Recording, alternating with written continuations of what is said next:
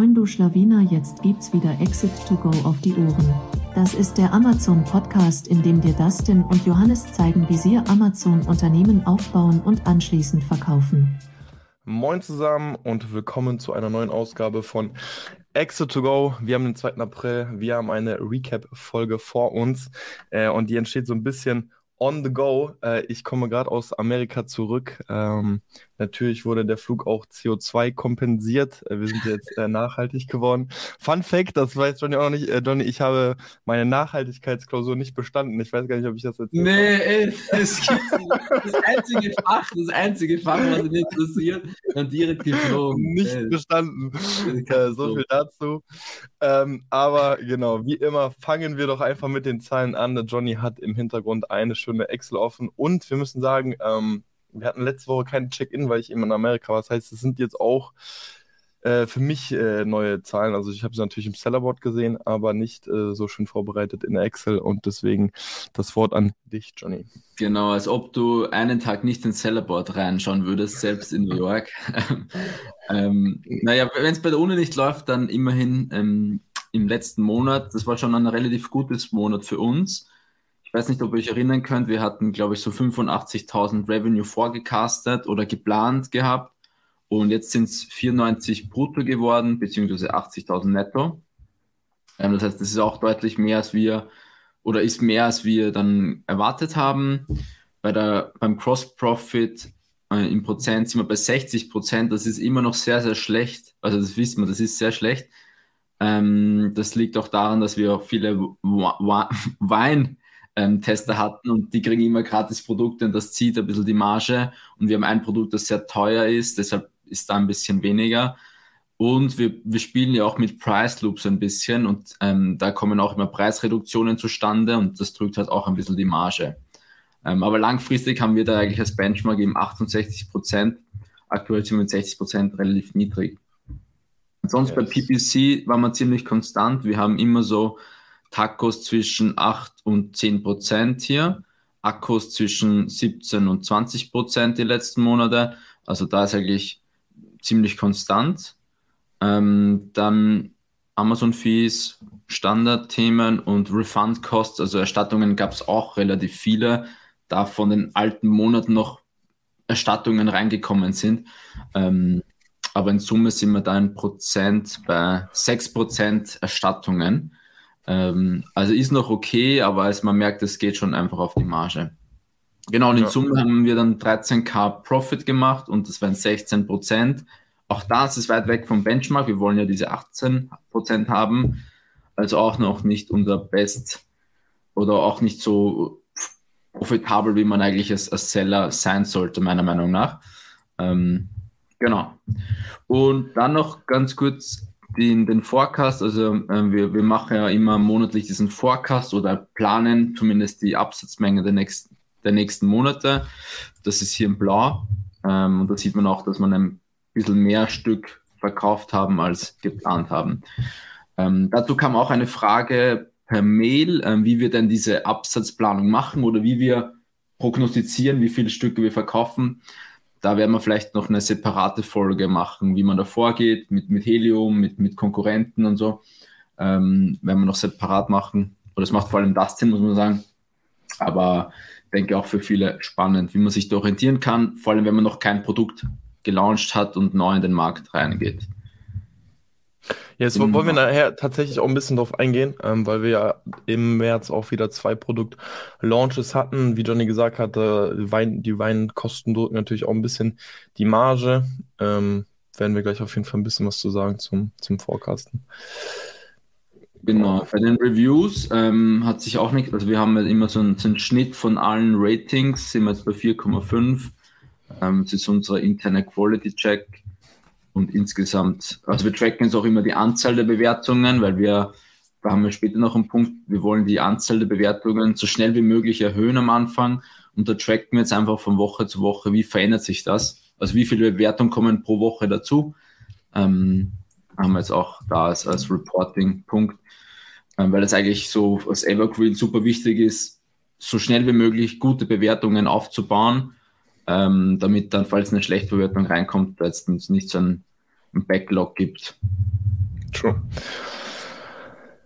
Yes, so viel zu den Zahlen. Wollen wir noch direkt äh, so einen, ähm, wie immer, Podcast, Forecast für Genau. April Also vielleicht dann, dann noch eine Erwähnung. Wir haben ja eigentlich gesagt, dass wir PanEU im März live haben, glaube ich, oder? Ja, Wir, sind, wir haben noch kein C PanEU gemacht, oder? Das ist Nee, nee, nee, noch keins. Ja. Kein Zell. genau, also März ist auch noch ohne, ähm, ohne Internationalisierung. Ähm, ja, nur das noch Info. Da gibt es auch wie immer halt einen kleinen Delay.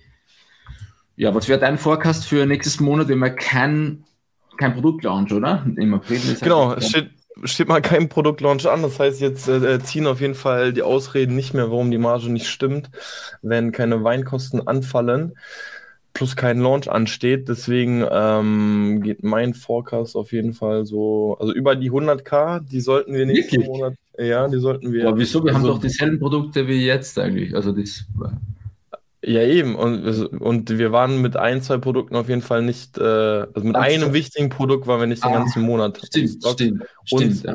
Bei einem startet jetzt die Season immer mehr. Äh, deswegen gehe ich auf jeden Fall so an die, ich gehe an die 110k sollten es brutto äh, Ja. werden. Ja, okay. Ich habe auch so mit 100k gerechnet, also ähnlich wie, wie der März, also ein bisschen besser wie der März, ähm, wenn's, wenn alles aufgeht. Ja, alle Produkte sind on stock. Im, nee, eins geht, eins wird out of stock in ein paar Tage, ähm, aber das ist nicht der, Ah ja, stimmt. Ja, stimmt, stimmt. Also, nicht ein großer. Revenue-Treiber. Die zwei wichtigsten sind online und ähm, genau 100k ist. Also kristallisiert gerade ein, ein drittes Wichtiges raus, ne? Wie man so die letzten Tage gesehen hat. Bitte? Kristallisiert so, ja, ja, Äh, ja, ja. Ähm, genau, also ich sage 110. Äh, auch nochmal ganz kurz für, den, äh, für alle ZuhörerInnen. Ähm, wir haben natürlich auch interne Forecasts. Das, das Ding ist, die internen Forecasts sind alle ein bisschen ähm, vorher, sage ich mal, berechnet worden. Und es gibt immer wieder Eventualitäten, die aktuelle Geschehnisse jetzt so ein bisschen beeinflussen, äh, wie beispielsweise PanEU in den Forecast, den wir jetzt auch im April sehen, mit den Einheiten von über 2300, haben, wir da, glaube ich, stehen. Da Ja. ist jetzt auch PanEU schon äh, mit berücksichtigt. Und wenn wir jetzt im äh, Podcast drüber reden, dann wissen wir schon wieder ein paar Neuigkeiten, die dort noch nicht angepasst wurden. Deswegen kann das eben ähm, immer Ja. variieren, was wir jetzt mal brandaktuell im Podcast sagen, versus was wir äh, vor ein paar Wochen äh, dort eben geforecastet haben. Genau, also aufgrund der aktuellen Geschehnisse einfach so um die 110k brutto meinerseits. Was sagst du, Donny? Ja, auch ich wäre bei 100k. Okay, sweet. Ja. Bin ich ein bisschen optimistischer. Ja, ich wollte noch ähm, zu, zu zwei, drei Punkten was sagen. Und zwar, Marge ähm, ist auf jeden Fall ein bisschen schlechter. Und jetzt könnte man sagen, ja, wir, wir, wir launchen auch Produkte. Und ich finde, was, was halt super spannend zu sehen ist, ist, also ich glaube, ganz viele kennen dieses Phänomen, wir kannten es, also ich kann das vor allem auch mit der, mit der alten Marke, hatte ich das mit ein, zwei Produkten auch so, beziehungsweise mit einem Produkt sehr stark, dass wenn man launcht, dass man auf jeden Fall erstmal erhöhte PPC-Kosten hat. Und äh, wir haben ja gerade in der letzten Folge auch gezeigt, wie wir ähm, eben Nischen suchen und wir legen ja vor allem einen ganz starken Faktor darauf, in Bereiche reinzugehen, wo vor allem unteroptimierte Listings sind im Sinne von Bildern, aber auch im Sinne von SEO, um einfach möglichst schnell eben organisch ranken zu können. Und es, das ist interessant zu sehen, dass das so ein bisschen aufgeht, weil im Grunde schaffen wir es mit, dadurch, dass wir in diese Nischen reingehen, wie wir sie eben suchen. Manchmal sind die dafür natürlich nicht so groß, also hat ja auch alles seine Vor- und Nachteile. Ähm, das Interessante ist, was man immer, wie, immer wieder sieht, dass PPC ganz häufig dadurch recht schnell profitabel ist. Also so ein, wir haben eigentlich, wenn ich jetzt mal die letzten Monate angucke, was interessant zu sehen, sie hatten Tacos nie von über 10%, obwohl, ja doch einmal, 10,80 da, obwohl fast jeden Monat irgendwo Produktlaunches anstanden, wo man sagen könnte, hey, da würden die PPC-Kosten tendenziell erstmal etwas höher sein. Ähm, die pendeln sich tatsächlich relativ schnell bei uns ein. Wie gesagt, wir, wir analysieren ja auch genau gerade das, wie viele Sponsored Product Plätze sind belegt, wie gibt es überhaupt Sponsored Video Ads, ähm, Sponsored Brand Video, äh, Sponsored Video Brand, so. ähm, und äh, das zeigt es eigentlich im, im, ähm, bei der KPI Tacos. Da sieht man es im Grunde ganz schön, dass das eben aufgeht, dass das Ganze nicht ganz so kompetitiv ist, wo wir eben meistens reingehen. Genau, das wollte ich einfach noch dazu sagen.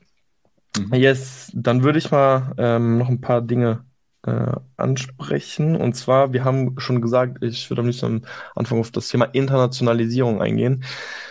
Äh, ein paar Learnings auf jeden Fall gemacht. Ähm, wir arbeiten ja mit Space Goats und grundsätzlich kann man ja schon mal, also ich sage ganz ehrlich, grundsätzlich, wenn ihr irgendwie Internationalisierung plant, egal was ihr geplant habt, wann ihr online geht, man kann fast, man kann schon mal ruhigen Gewissens einen Monat dranhängen. Also ich glaube, wir, obwohl wir auch geplant haben, hey, wann müssten wir mit den Produkten online sein?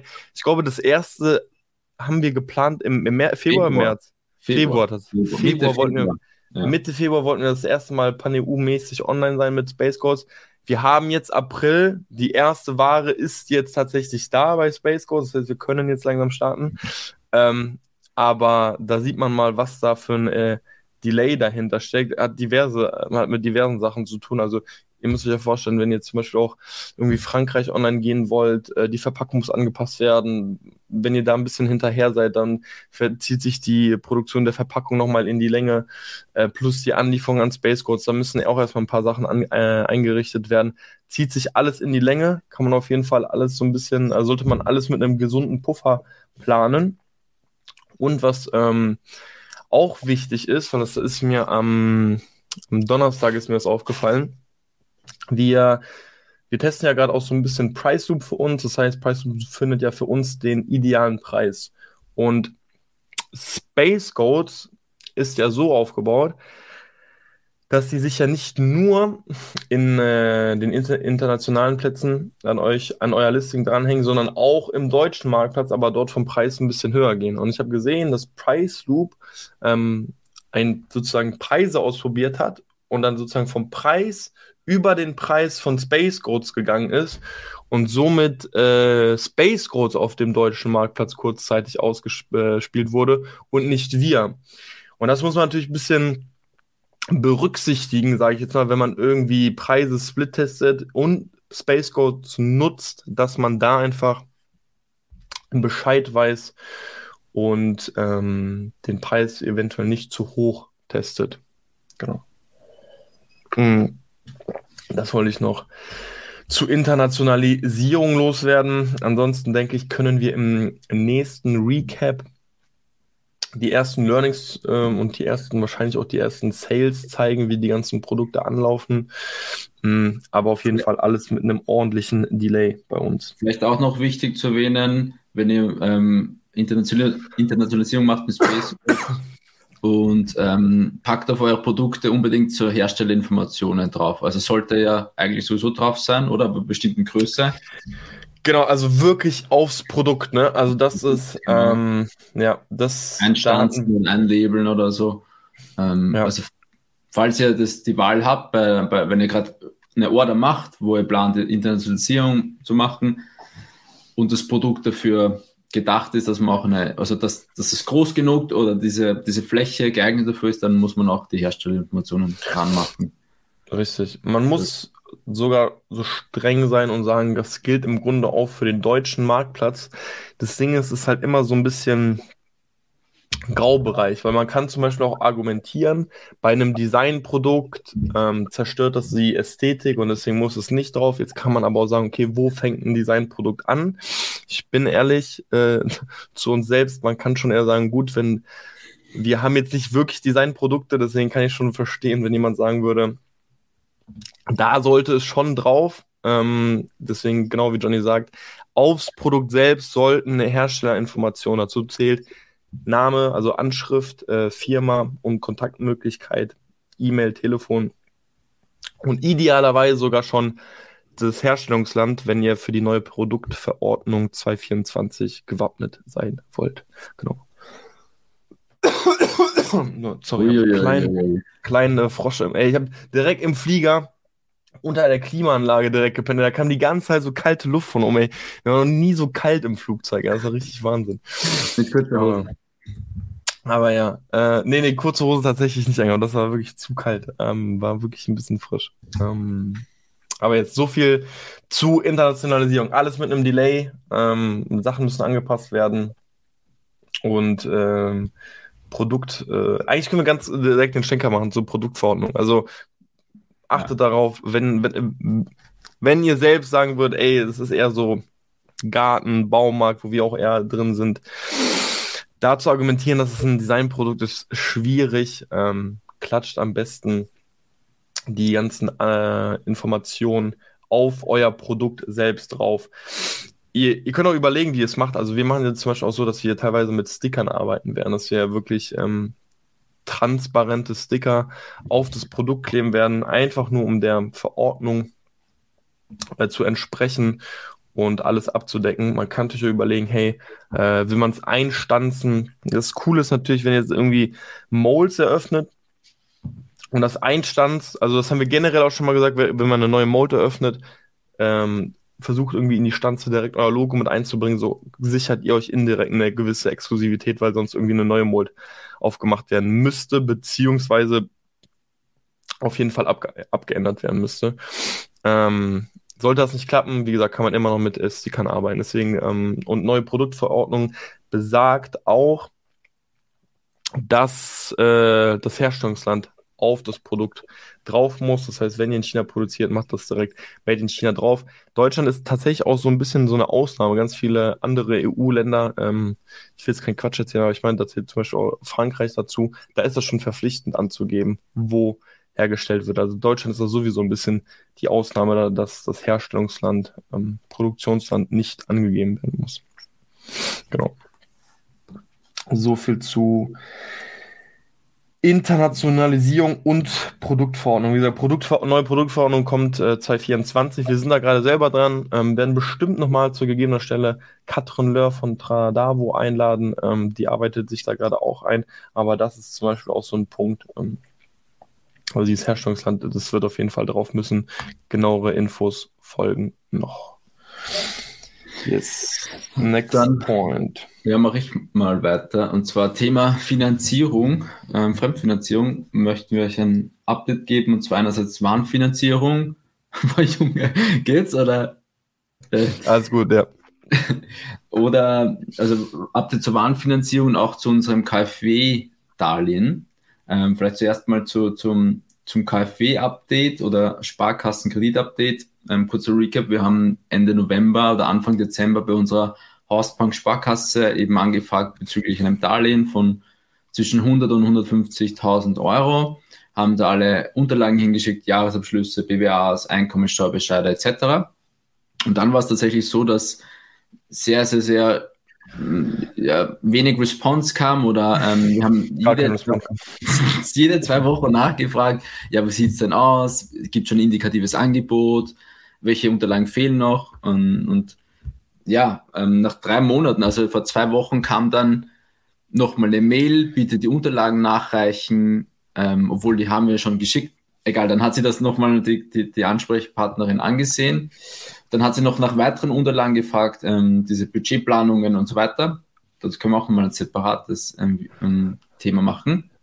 Jedenfalls haben wir das alles geschickt, dann war wieder ein, zwei Wochen nichts. Und jetzt diese Woche kam ein erstes indikatives Angebot, ähm, und zwar von so also zwei Angebote, einmal eine, einmal 100.000 Euro für drei Jahre und einmal 100.000 Euro für fünf Jahre. So, erstmal gefreut, ja cool, dann in die PDF reingeguckt, war dort 11% Zins pro Jahr. Ich glaube 10,8 und 11, irgendwas, je nach, je nach Laufzeit. Ähm, und da war ich schon ein bisschen, sauer, weil es das Ding war, die haben den, den, den, den, Antrag nicht an die KfW weitergeleitet. Also das Ziel war ja, dass man das über KfW macht, weil die haben bessere Konditionen und die Sparkasse sichert sich auch ab, weil das Ausfallrisiko dann zum Teil die KfW übernimmt. Jetzt hat, haben die das aber nie der KfW weitergeleitet. Dann frage ich unsere Ansprechpartnerin, für mich, dass der Zinssatz sehr hoch wirkt für mich, ähm, und ob sie den Antrag nicht, warum sie den nicht zur KfW weitergeleitet hat. Und dann war halt nur die Antwort, ja, weil wir zu wenig Sicherheiten haben. Aber für mich ist ja das kein Grund, weil die KfW fördert ja gerade junge Unternehmen ohne Sicherheiten. Also Gründer, ERP-Kredit und so weiter. Ähm, und jetzt, es ist wirklich diese Woche erst passiert. Wir, wir haben selber noch nicht darüber diskutiert, was wir machen.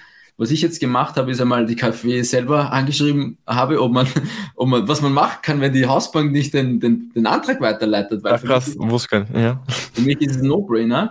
Und zweitens, weil die Sparkassen, das sind ja alles einzelne Gesellschaften. Es gibt Sparkasse Düsseldorf, Ravensburg etc., 1000 Sparkassen. Und jetzt habe ich einfach mal zwei andere Sparkassen angeschrieben, ähm, ob man bei denen vielleicht einfach das machen kann und die vielleicht kooperativer sind, die den Antrag dann wirklich mit KfW ähm, zusammenarbeiten, weil bei KfW hätte man so 5%, 6% so in dem Dreh herum. Weil man muss schon sagen, 11% Zins pro Jahr ist brutal. Also das ist eigentlich, das ist, finde ich schon zu viel. Also dann zahlst du 10.000 Euro Zinsen. Und also es geht ja Richtung Warenfinanzierer. Wo das ist eigentlich wie ein Warenfinanzierer. Ja. Das ist ja, fand ich schon viel und, und ich bin ein bisschen enttäuscht von der Zusammenarbeit bisher, weil so spät überhaupt eine Response kam und dann eben eine unzufriedenstellende, eigentlich nicht das, man wollte. Aber das nochmal Update dazu. Ich bin gespannt, was die KfW jetzt sagt und vielleicht auch die anderen Sparkassen, weil wenn die, ähm, also wir können es auch theoretisch mit, mit anderen Sparkassen machen, das ist, ähm, das ist mal ein bisschen frei. Ähm, genau, weil an sich, ich, ich denke mal, wir sind profitabel, wir haben einen Businessplan, wir, haben, wir bieten unsere Bürgschaften an. Es dürft eigentlich nicht. Also ich denke mal, warum soll es eine Absage geben? Ähm, ich, ich, muss sagen, äh, ganz kurz Story dazu. Es war auf jeden Fall sehr amüsant auch für mich, das zu sehen, weil ihr müsst euch vorstellen, äh, wir haben ja Zeitverschiebung in New York gehabt. Das heißt, ich bin morgens online gekommen und habe schon recht viel gesehen, was einfach passiert ist. Und ich gehe dann in mein E-Mail-Postfach und sehe erstmal eine Nachricht von unserer ähm, äh, Ansprechpartnerin und freue mich erstmal und guck so rein, okay, boah, geil, Angebot und guck aus so und äh, Johnny ist eh im Lied im Controlling, aber ich habe auch nur gesehen, Sollzins 10 oder 11 Prozent. Also, boah, okay, krass, das geht jetzt erstmal viel. Und spring dann nur die Nachrichten drüber und sehe schon so Johnny, äh, ja, ähm, also wie kann das sein? Das aber schon sehr, du hast schon sehr auf eine Erklärung gepocht. Ja, ja. Das hat man ja schon, aber zu Recht so, ne? Aber war, war für mich auf jeden Fall sehr amüsant zu sehen. Ähm, du hast mir dann ja auch direkt äh, privat geschrieben, so, äh, Digga, das kann gar nicht sein. Ähm, äh, ich fand spannend, äh, dass wir erst fragen mussten, wie das zustande kommt und uns dann gesagt wurde, dass das gar nicht erst über die KfW geht. Also das wussten wir. Die hat ja nur das Angebot gemacht und da hätten wir in dem Moment ja gar nicht gewusst, ist es jetzt über die Hausbank oder KfW, oder? Wenn ich das richtig gesehen habe. Genau, also wenn man, wenn man den Prozess nicht kennt, ich habe ihn, wir haben ihn schon mal gemacht, also man kennt ja das dann ähm, und außerdem, weil der Zins viel zu hoch war, kann er nicht ja. irgendwie abgelaufen sein. Ich habe dann ein bisschen recherchiert, gegoogelt so. Natürlich hat die Hausbank selber Interessen, selber zu machen, weil es einfach mhm. viel, ähm, weil bei denen mehr hängen bleibt, vielleicht weniger Bürokratie für die. Also die, die wollen das lieber selber machen, weil es halt vielleicht ein bisschen attraktiver für die ist.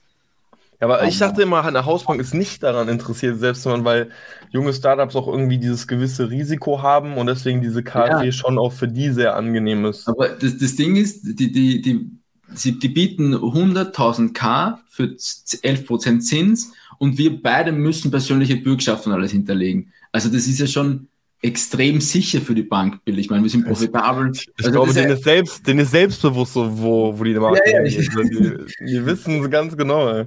Die wollen ein Geschäft. Ich glaube schon, dass die ja. da ein Geschäft machen wollen. Aber let's see. Wir werden euch da updaten nächstes Monat. Ähm, ich hätte es mir auf jeden Fall einfacher vorgestellt. Aber so ist es halt nochmal. Ja. Dann stellt auf jeden Fall so ein bisschen nicht, nicht Sachen auf den Kopf, so, aber ist halt irgendwo schon auch Liqui, mit der wir ein bisschen geplant haben. Äh, jetzt gilt es gerade so ein bisschen links und rechts äh, Akquise zu betreiben und äh, Fremdkapital ja, genau. zu beschaffen. Ja, genau, da kommen wir auch zum nächsten Punkt, Warenfinanzierung. Also wir haben jetzt zum ersten Mal eine Warenfinanzierung durchgeführt mit Affinio und ich teile euch da auch nochmal ganz kurz wie das vielleicht auch abläuft und wie viele Kosten dann letztendlich auf euch zukommen. Ich habe ein paar Zeilen da gebaut. So, für alle, die jetzt nur zuhören, wir teilen kurz ein Excel-Sheet wieder, wo ich ein paar Zeilen geschrieben habe, wie viel das kostet und so weiter. Ähm, also letztendlich funktioniert so, zuerst einmal, dass ihr, ganz wichtig, ihr müsst eine eigene Rechnung anfordern bei euren Lieferanten, wo der Adressant Affinio draufsteht und auch so wie Business ID und so ein paar Themen. Aber ganz wichtig, also der Lieferant muss eine eigene Rechnung stellen. Und auch wenn ihr jetzt nur ein Deposit macht, also 30, oder ein Balance Payment von 30 Prozent, dann muss dafür eine eigene Rechnung gestellt werden von eurem Hersteller, den, dass ihr dann im Portal dort hochladen könnt. Ganz wichtig. Genau. Bei uns war es so, wir haben jetzt knapp 40k US-Dollar eingereicht. Ähm, Affinio rechnet das dann in Euro um. Der Kurs ist natürlich etwas schlechter, als man vielleicht selber bekommen würde. Ähm, und dann ist es so, dass man halt auswählen kann, okay, ähm, wie, in wie vielen Raten will man das zahlen? Haben jetzt sechs Raten gemacht. Das wären dann 6.400 Euro pro Monat und das eben mal sechs.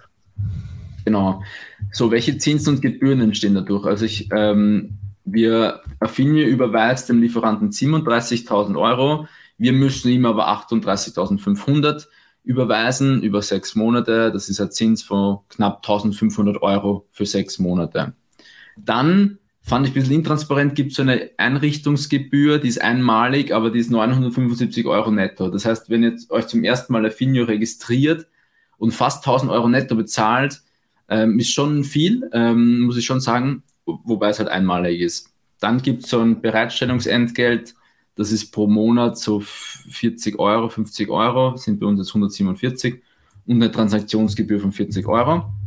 Das heißt, dadurch entstehen in Summe 2600 Kosten und das wären der Effektivzins wäre 7%. Also wir, wir ähm, müssen zusätzlich 2600 Kosten zahlen, wenn, ähm, also im Vergleich, wenn wir es wenn nicht über Filme gemacht haben. Dafür hat man eben diese ähm, Delay von, von Kosten, also sechs Monate Delay.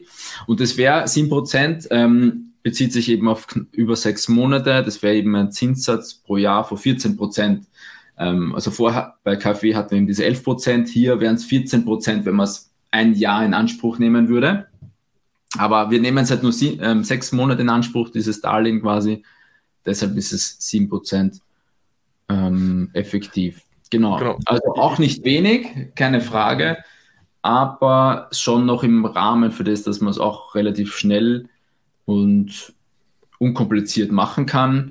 Ähm, wie gesagt, wir haben jetzt eine Kreditlinie von 50.000 Euro gehabt und haben davon 40.000 in Anspruch genommen. Ähm, ansonsten war kein Learning oder so. Wichtig ist, dass ihr diese Business-ID genau, hinzufügt. Ähm, das wurde da kritisiert. Äh, also die Business-ID von dem bei uns chinesischer Hersteller muss auf die Rechnung irgendwie drauf. Ähm, und bei VI. Ja, was mit Ansprechpartner? War da nicht irgendwas? Irgendwo mussten wir noch was angehen mit Genau, bei VI, da sind wir auch gerade dran. Da muss auf die Rechnung dann ähm, eine Ansprechperson von dem, von dem Chines von der, vom Hersteller rauf.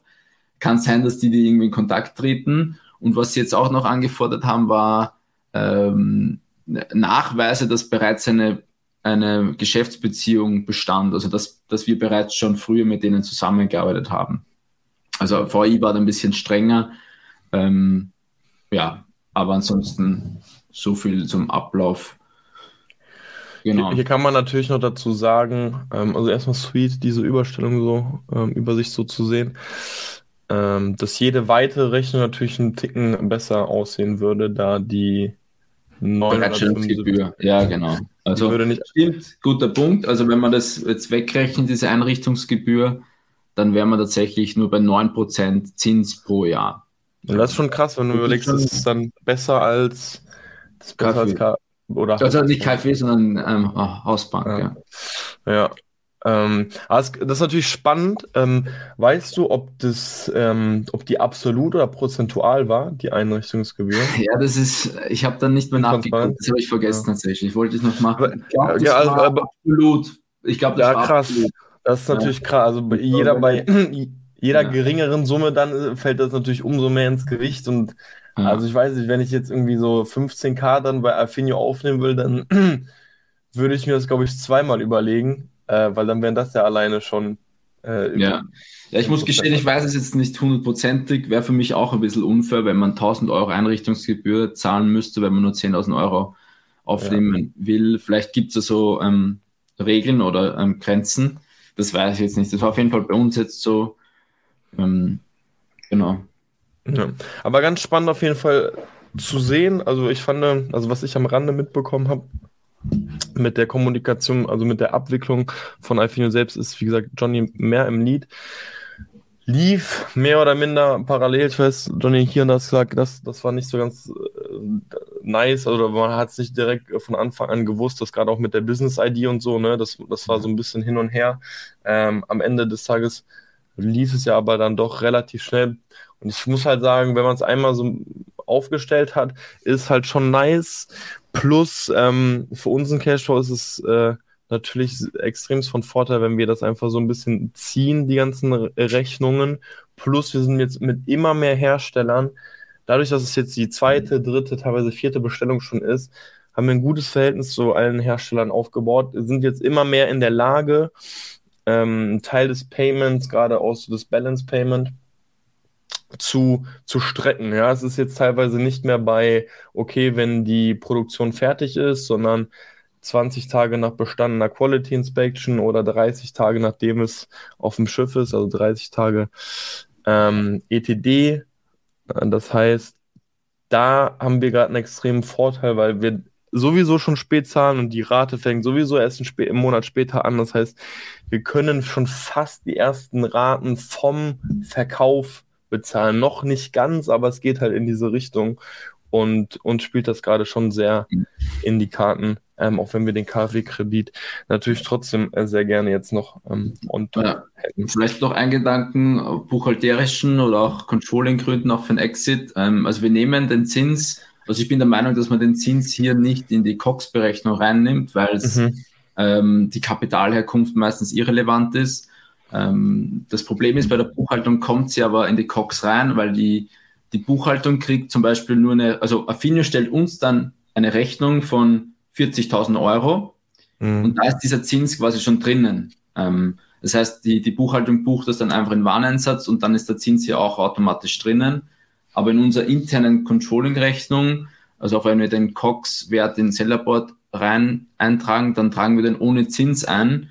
Ähm, weil es eigentlich keinen Einfluss auf den SD haben sollte, weil die Finanzierung egal ist. Also ob das Fremd- oder Eigenkapital finanziert ist, ist irrelevant. Ähm, nur so viel dazu. Ihr sollt natürlich im Hinterkopf beha behaben, da, äh, behaben, dass, es, dass die Marge gering ist, wenn ihr, wenn ihr, ähm, also einfach nur für euch. Aber für einen Exit an sich, ähm, vor allem auf dem SDI, sollte es keinen Einfluss oder hat es keinen Einfluss. Mhm. Ähm, ja, dementsprechend Fremdkapital, also gerade wenn man, also Out of Stock ist das Schlimmste, was euch jetzt passieren könnte, wenn ihr irgendwie äh, den Exit anstrebt, weil das äh, zerschießt euch natürlich euren SI ähm, am krassesten und so, wenn es nicht dazu gerechnet wird. Ich weiß gar nicht, ich habe gerade so gedanklich damit gespielt, wie es wäre, wenn man sagt, okay, äh, bei einem, bei einem Asset-Deal kann ich die Rechnung so verstehen, bei einem Share-Deal kann, kann ich aber verstehen, wenn ja, wir nehmen den Kredit ja jetzt mit, vielleicht zahlen wir den auch noch irgendwie ab, dass sie das dann vielleicht irgendwie anders bewerten. Aber. Mhm. Du, du meinst, wenn da jetzt ein Kredit noch. Ähm, genau, das, ja.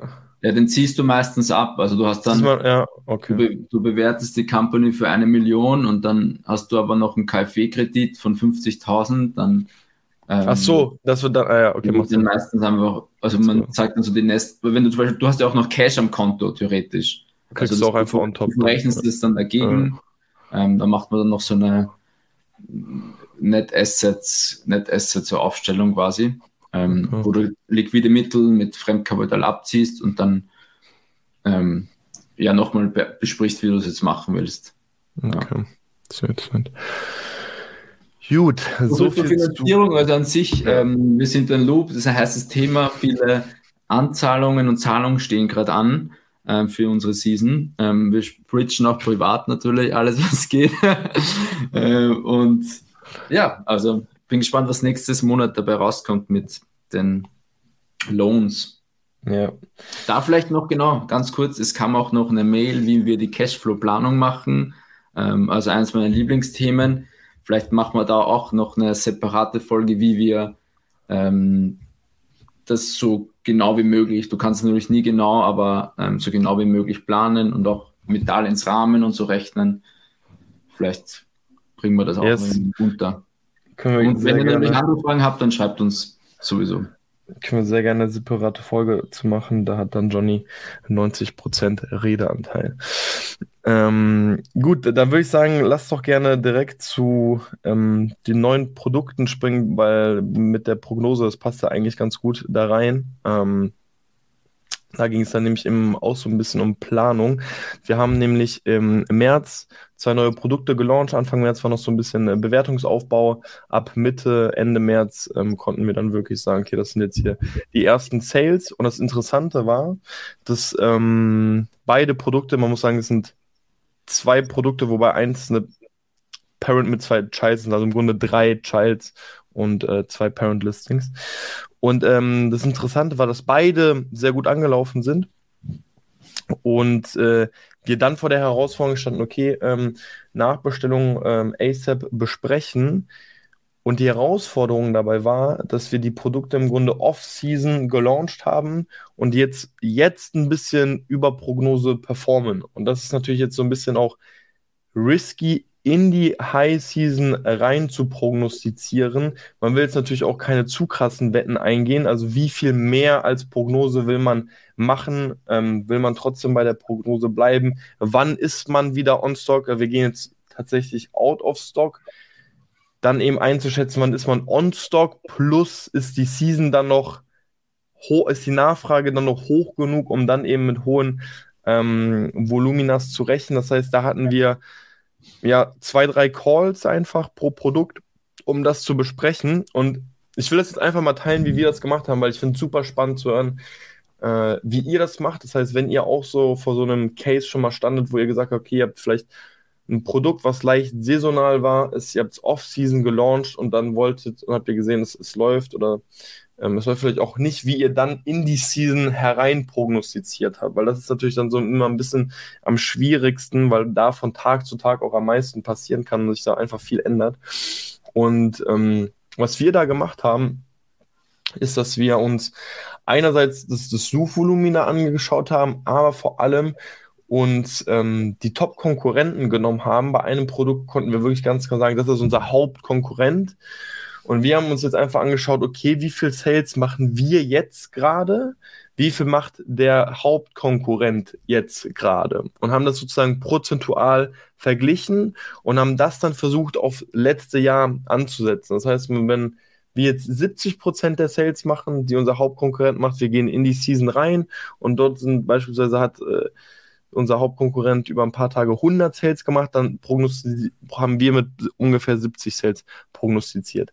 Ist natürlich super schwammig auch am Ende des Tages, weil es kann natürlich auch viel davon abhängen, so wann, wann, startet die Season, das würde uns natürlich, wir gehen out of stock, wann, wann machen wir wirklich auch diese 100 Sales? Also einerseits, wann startet die Season? Wie verlässlich sind denn die Daten von Helium 10 wirklich? Gerade in so High-Monaten äh, high, äh, haben wir bei anderen Produkten auch gesehen, dass das teilweise nicht übereinstimmt. Ich erinnere mich an, das war lustig, an einem Produkt, ähm, das war bei der alten Marke noch, ähm, das war auch, da haben wir ein sehr stark saisonales Produkt dabei gehabt. Und da habe ich mir tatsächlich letztens auch noch was angeschaut. Da weiß ich, da hatten wir letztes Jahr Tage, da hatten wir fast 200 Sales am Tag. Hatte auch ein bisschen damit zu tun, dass andere Autostock waren. Vielleicht erinnert sich der eine oder andere an die Problematik. Da gab es so Designpatente, dann waren alle offline, dann waren kurzzeitig nur wir online. Whatever. Auf jeden Fall hat Helium 10 gesagt, okay, die haben da so um die 100 Sales gemacht während wir in Wirklichkeit fast das Doppelte gemacht haben. Also um mhm. da einfach mal zu sehen, wie sehr sich die Sales laut Helium eben auch unterscheiden können. Und wenn einen sowas dann natürlich trifft und man darauf seine Sales prognostiziert, ist das schon ein bisschen bitter. Ähm, natürlich ist es besser, wenn man, würde ich jetzt sagen, einfach mal ein bisschen konservativer als zu optimistisch äh, äh, plant, so weil auf Ware sitzen bleiben ist halt nie geil. Gerade nicht, wenn es ein saisonales Produkt ist und sitzt zu lange auf der Ware. Dann lieber abverkaufen, dass das Geld dann vielleicht nochmal ein neues Produkt launchen. Aber da hatten wir auf jeden Fall äh, Diskussionen. Ähm, und jetzt, aber wir haben uns da einfach sehr stark an, an Helium orientiert. Willst, willst du da noch irgendwie was zu ergänzen? Haben wir da noch irgendwie. Ich, nee, sonst nicht. Die Vorgehensweise hast du schon beschrieben, wir haben den Main-Konkurrenten hergenommen, die Sales von Helium abgezogen per CSV und dann, ähm, also aus dem Vorjahr quasi und dann einfach 25 Prozent oder was hatten wir angenommen, machen wir von seinen ja. Sales und das war so unsere Basis mal. und das für vier Monate quasi bestellt. Das haben wir jetzt auch dann so operativ umgesetzt. Ähm, und ja, ich meine, es ist, ich glaube, das ist eines der schwierigsten Themen, die Sales vorzukasten, vor allem wenn man eben Produkt noch nicht online hat oder lang hatte ähm, und keine Erfahrungswerte hat. Aber ja, das war unsere einzige Datenbasis, die wir ranziehen konnten. Ähm, ja. Also die Frage ist ja auch, wird der Markt an sich wachsen? Ne? Das ist natürlich auch eine Berechtigung. Sagt man, okay, hat das Produkt letztes Jahr vielleicht auch noch ein bisschen von Corona profitiert? Ähm, wobei eigentlich letztes Jahr Mitte, ist ja im Sommer, also es, es piekt im Sommer sozusagen, dürfte jetzt eigentlich nicht mehr so von Corona betroffen gewesen sein. Ähm, aber ich sag ehrlich, wir werden es erst in den nächsten Monaten herausfinden.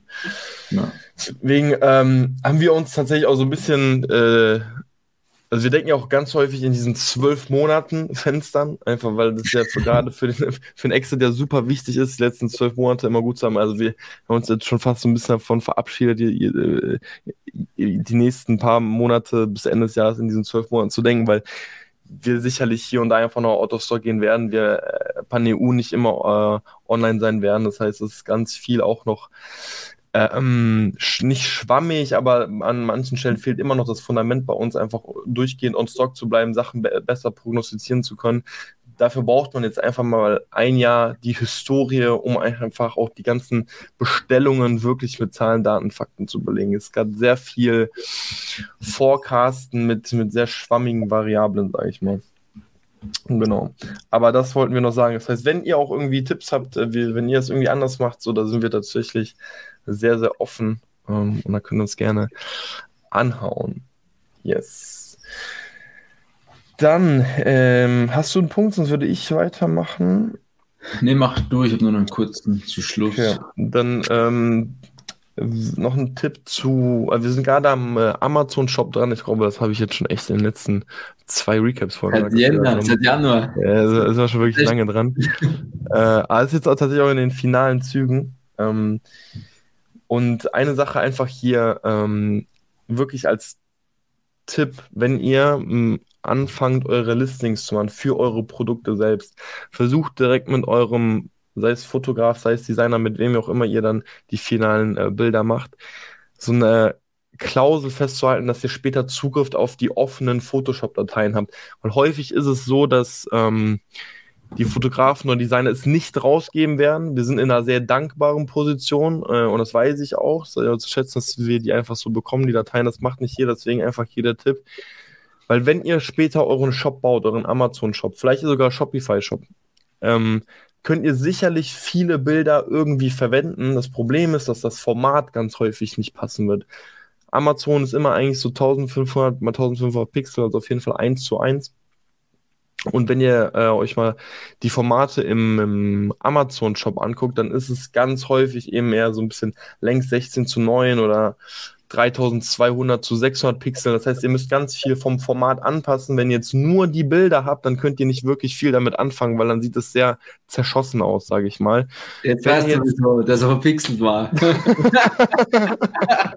ich habe es nämlich manuell damals gemacht, zusammengezogen. der Johnny hat ja auf Teufel komm raus diesen Online-Shop bei uns da erstellt. ähm, aber dementsprechend sah es dann auch aus. Äh, wir haben wir, wir haben verwechselt und verzogen. Ja, aber deswegen ist halt, wie gesagt, so einfach wichtig, diese, diese Dateien zu bekommen, weil dann wird es später so viel leichter. Ähm, ihr könnt dann, ich habe keine Photoshop-Skills, aber mir wird dann dank unserer Designerin gesagt, hey, pass auf, wenn ich die offenen Dateien bekomme, dann kann ich das super einfach ziehen. Ähm, das ist dann ein Aufwand von wenigen Stunden versus ich muss nochmal komplett die neuen Bilder aufsetzen, weil das ein neues Format ist und ich habe jetzt nicht Zugang zu den Photoshop-Dateien oder so. Oder ihr macht das eventuell mit eurem gleichen Fotografen, aber lasst, lasst euch da auch dann einfach nicht übers Ohr hauen.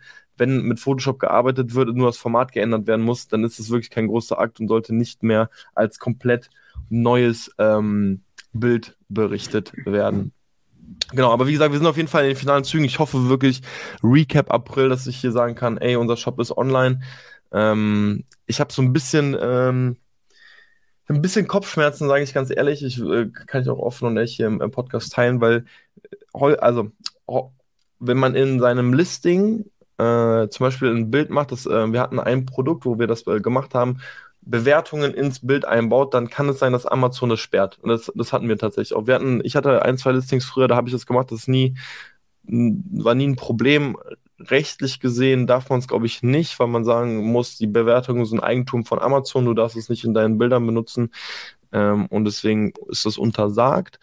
Wir haben es trotzdem ganz gerne gemacht, einfach ein super Social Proof. Ähm, und wir wollen, so also ein ähnliches Konzept wollte ich im Online-Shop selbst machen. Das heißt, habe so gezeigt, wir sind nicht perfekt, aber wir arbeiten an uns. Also so ein bisschen über die, die über uns Seite auch, ähm, wo wir gezeigt haben, wo wir einfach auf Bewertungen reagiert haben, wo wir einfach so ein bisschen das Gefühl vermitteln wollen, hey, wenn du dich beklagen willst, so, dann kannst du es auch gerne machen. So, die Überschrift ist auch so, du willst Dampf, Dampf ablassen, wir sind für dich da wir wollen einfach nur zeigen, dass wir eben auch reagieren. Am Ende des Tages nehmen wir wirklich dann Bewertungen, wo dann eben auch geschrieben wurde, hey, super ähm, Kundenservice, weil wir eben reagiert haben.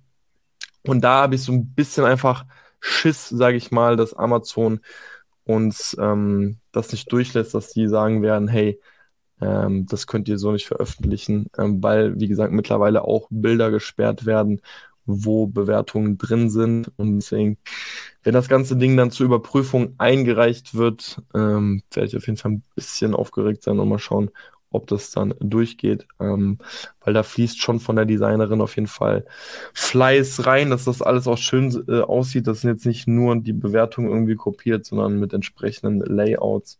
Und deswegen hoffe ich, dass das easy durchgeht. Genau. Aber holt euch auf jeden Fall die offenen Files. Ähm, von euren Bildern, dass ihr später alles easy auf den Shop anpassen könnt. Genau. So viel zum Shop. Und okay, ich habe jetzt nur noch ähm, Bewertungs genau, Bewertungsaufbau. Ähm, also willst du was zu sagen? Ja, mach du, mach du. Ja, ähm, wir haben es schon mal, glaube ich, schon mal angeteasert, ähm, dass wir im Bereich Bewertungsaufbau jetzt äh, nochmal deutlich mehr machen wollen. Äh, viele unserer Produkte haben noch nicht 100 Bewertungen erreicht und das wollen wir auf jeden Fall ähm, absichern. Das heißt, wir haben jetzt pro Produkt einfach nochmal 500 handgeschriebene Karten bestellt. Der Text auch wirklich auf ähm, die auf das Produkt selbst angepasst und schicken das Ganze in einem zwei Wochen Takt raus. Ähm, wie machen wir das, Johnny? Alle zwei die letzten zwei Wochen werden ausgeklammert, ne? Jede Woche, aber die letzten zwei Wochen klammern wir aus, ne? Ja, genau, so weil wir gesagt haben, 14 Tage sind so die, die Zeitraum, wo noch Rücksendungen reinkommen könnten. Ähm, und deshalb, wir machen, also wir schicken ab sofort jede Woche, jeden Montag geht so eine Excel-Liste an unseren an unseren Support, die dann diese Adressen mit den Karten befüllt und quasi verschickt. Ja. Genau. Auch Gummibärchen äh, dabei und so. Also richtig. Wir sind sehr gespannt, wir sind echt gespannt und hyped, wie der Rücklauf ist. Ähm, das sind schon erwähnt, wir haben da so ein UL Genius, ähm, heißt ja das Tool, glaube ich. Ja, ja, das haben wir auch in der letzten. Dann sehen, wie ja. viele wirklich drauf, ähm, also einscannen. Mhm. Und da sind wir schon gespannt auf die Auswertung, wie viele draufklicken, wie viele dann bewert, bewerten. Ähm, genau. Also können wir nächstes Monat auch da ein kleines Fazit ziehen, hoffentlich. Ja, also ich weiß, dass wir auf jeden Fall im letzten Recap schon so das ganze Ding gepitcht haben. Ähm, wie gesagt, jetzt gehen die ersten Karten raus. Jetzt, jetzt haben wir noch morgen. keine. Morgen gehen die ersten morgen Karten raus. Jetzt, jetzt haben wir noch keine Daten, die wir euch präsentieren können, aber auf jeden Fall im nächsten Monat. Und wie gesagt, wir sind selbst sehr, sehr, sehr gespannt. Wir können die, ähm, die Anzahl der Scans können wir tracken. Wir werden jetzt so tracken, wie viele Bewertungen dazukommen. Natürlich kann es auch sein, dass einfach so eine Bewertung kommt. Aber also gerade wenn schon der QR-Code gescannt wird, ist die Wahrscheinlichkeit, denke ich, relativ hoch, dass auch eine Bewertung abgegeben wurde. Man kann dann sicherlich äh, einen gewissen Puffer setzen. Ähm, aber yes, die, die Learnings werden dann auf jeden Fall transparent mit euch geteilt. Mhm. Top, bin gespannt. Yes, schau auf meine Liste. Alles abgehakt. Ja, dann noch eine kurze Sentence zum, zum Nischenanalyse vom, von letzter Woche vom Podcast. Also wir haben ja diese Google Sheet-Vorlage geteilt. Da kamen ein paar Mails rein, dass die Funktion dann nicht, nicht funktioniert. Seht es nach, dass bei manchen Asins irgendwie das Skript nicht funktioniert. Ich weiß auch nicht wieso. Ähm, oder genau, also das wollte ich nur mal erwähnen, aber schreibt mir gerne, wenn es nicht funktioniert, dann vielleicht findet man eine andere Lösung und falls es nicht funktioniert, wie gesagt, dann könnt ihr auch manuell eintragen, die Bewertungen. Ähm, aber ja, sorry, falls es beim einem, bei dem einen oder anderen nicht funktioniert hat. Ähm, wie gesagt, es ist kostenlos, von daher seht es uns nach, dass das eine oder andere Mal. Das kostet, also stellt keine Anforderungen. Nee, nee, ich meine nur, das war, wie gesagt. Also, genau, vielleicht ganz kurz, also wie, wie, wie ich es am smartesten finde, füllt das Ganze erstmal aus mit euren Asins, packt dann euren API-Schlüssel rein, dann zieht er es und dann seht ihr direkt auf einen Schlag, okay, welche haben nicht funktioniert Ja, und welche haben genau. funktioniert und dann könnt ihr die letzten dann händisch ausfüllen. Ich sag mal, in, ich würde sagen, in acht von zehn Fällen funktioniert es eigentlich. Ja, ich habe mit Norman zufällig auch telefoniert letzte Woche, der hat es dann auch probiert und da hat es dann auch wieder nicht geklappt oder es hat geklappt und dann war es wieder weg. Also ich muss vielleicht, Mhm. müssen wir mal hinsetzen und das Skript optimieren. Aber ja, ansonsten das Mo- Model steht ja ähm, oder die Bewertung an sich ist ja trotzdem ja durchführbar. Und danke für eure Mails, also gutes Feedback kam auf jeden Fall zurück. Ähm, freut uns sehr. Ja. Freuen uns immer, immer wieder. Und wenn irgendwelche Fragen sind, ihr wisst, äh, E-Mail oder LinkedIn, beides in der Beschreibung. es. Und dementsprechend würde ich so sagen, ist doch ein äh, schönes äh, Schlusswort. Ähm, Recap. März ist drin, Forecast April habt ihr gehört. Und ich sage vielen, vielen Dank fürs Zuhören und bis zur nächsten Folge. Ciao, ciao. Bis zur nächsten Folge. Ciao, ciao.